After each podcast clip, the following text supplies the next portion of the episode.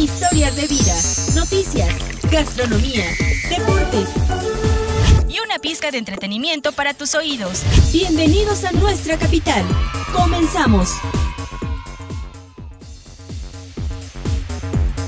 Hola, ¿qué tal? Muy buenas tardes a todos. Bienvenidos a un episodio más de nuestra Capital Radio. Yo soy Gloria Ginsberg y de verdad que es todo un placer el poder compartir esta tarde con todos ustedes. Y bueno, vamos a la sección de gastronomía donde Alfredo nos platicará siete ideas muy buenas para hacer desayunos durante toda nuestra semana. Y posterior a ello, Edgar les hablará un poco de un gran pintor nacido en 1961. Su nombre es Isidro Martínez Colín. No le cambien. Que tu paladar descubra la riqueza de los sabores de casa.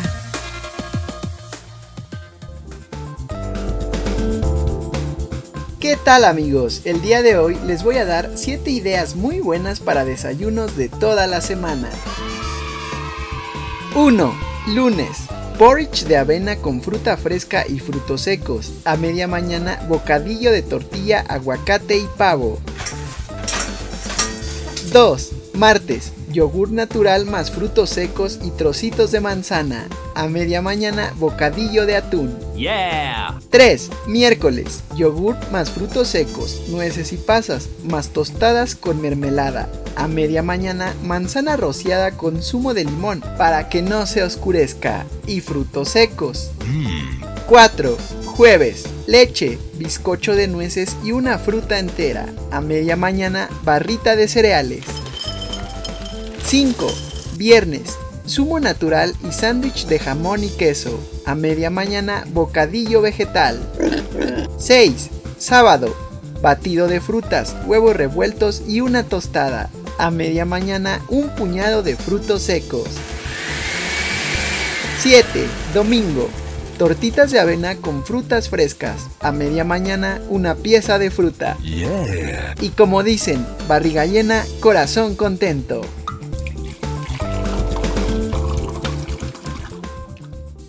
Miles de historias, una identidad compartida, orgullosos de nuestra capital. Isidro Martínez Colín nació en 1861 y falleció en 1937. Fue un pintor y dibujante mexicano, egresado de la Academia Nacional de San Carlos, en la Ciudad de México. También fue maestro de dibujo y modelado en el Instituto Científico y Literario, al igual que de otras instituciones de Toluca, durante más de 40 años sin aspirar a ser jubilado. A inicios de su ingreso a la escuela, mostró una gran aptitud para el dibujo y así es como fue aceptado con una beca del gobierno estatal. Te compartimos que la mayoría de sus alumnos se quedaban sorprendidos al momento de ver cómo dibujaba, ya que era ambidiestro, y es conocido porque se especializó en óleos, retratos y miniaturas. Su obra pictórica no es muy numerosa, pero sí muy importante. Se pueden admirar en el Museo de Bellas Artes de Toluca, en especial el cuadro que se denomina Los Informantes de Moctezuma. Y como siempre, nos sentimos orgullosos de nuestros habitantes y de nuestra capital.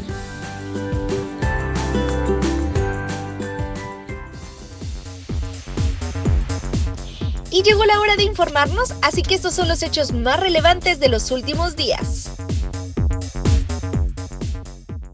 No te pierdas la información que te acompaña día con día.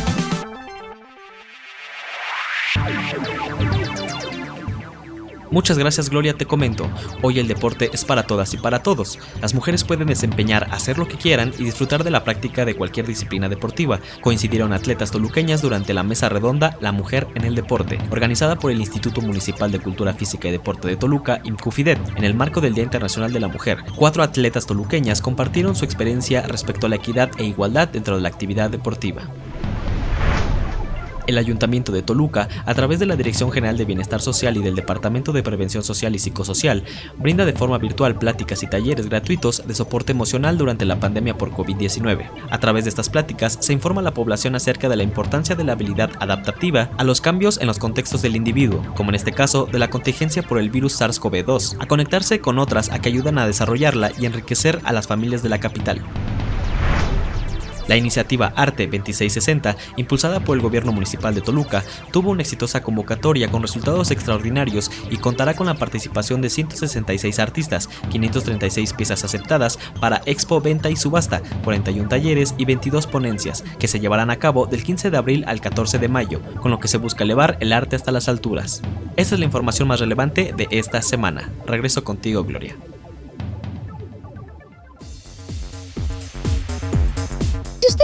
Saber qué es lo que ocurre en nuestra capital, Roberto nos invitará a participar en un gran evento deportivo en San Cristóbal Huichochitlán y por último Lindor nos platicará de algunos datos curiosos que seguramente no sabrían sobre el equinoccio de primavera.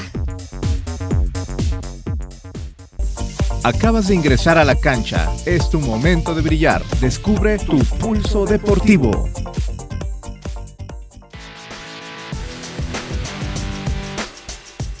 ¿Qué tal amigos? La práctica del baloncesto mejora la salud en general. Es un ejercicio aeróbico que refuerza la salud cardiovascular en particular.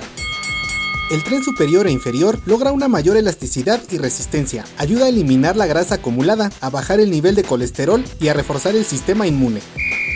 Es por eso que el día de hoy los quiero invitar a participar en el torneo relámpago de básquetbol en la rama varonil y femenil. Les comento que las categorías son 1. 2002-2003 2. 2004-2005. 3. 2006-2007. Apúntele bien. Este evento recreativo se estará llevando a cabo el próximo sábado 20 de marzo a las 8 de la mañana en las instalaciones de la Escuela del Deporte de San Cristóbal Huichochitlán. La inscripción es totalmente gratis y se realizará con todos los protocolos de seguridad sanitaria. Para mayor información pueden entrar directamente a la página de Facebook del Instituto Municipal de Cultura Física y Deporte de Toluca, Incufidet. Y recuerden amigos, mantenerse activo es mantenerse saludable.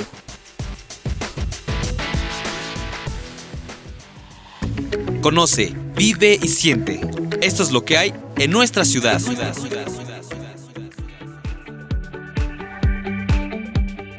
Hoy quiero contarles acerca del equinoccio de primavera. Son los momentos del año en los que el Sol está situado en el plano del ecuador celeste. Ese día, y para un observador en el ecuador terrestre, el Sol alcanza el cenit, el punto más alto en el cielo con relación al observador, que se encuentra justo sobre su cabeza, vale decir, a 90 grados. El paralelo de declinación del Sol y el ecuador celeste entonces coinciden. Ocurre dos veces por año, entre el 19 y el 21 de marzo, y entre el 21 y el 24 de septiembre de cada año.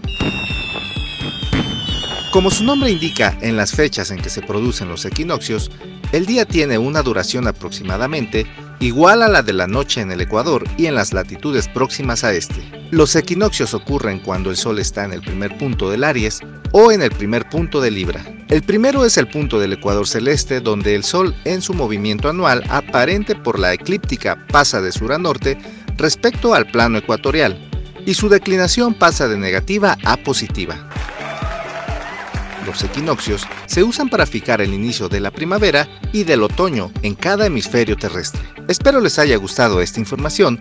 Nos escuchamos la próxima semana.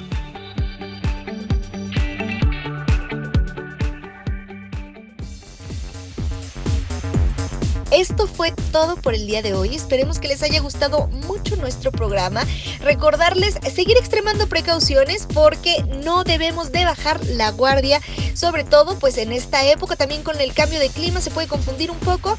Pero recuerden seguir manteniendo la sana distancia, usando cubrebocas y lavándose las manos constantemente. Ante cualquier síntoma, les recordamos acudir con un médico especialista de inmediato. Yo soy Gloria Ginsberg y de verdad que fue todo un gusto el poder estar una tarde más con ustedes. Nos escuchamos el próximo viernes. Bye.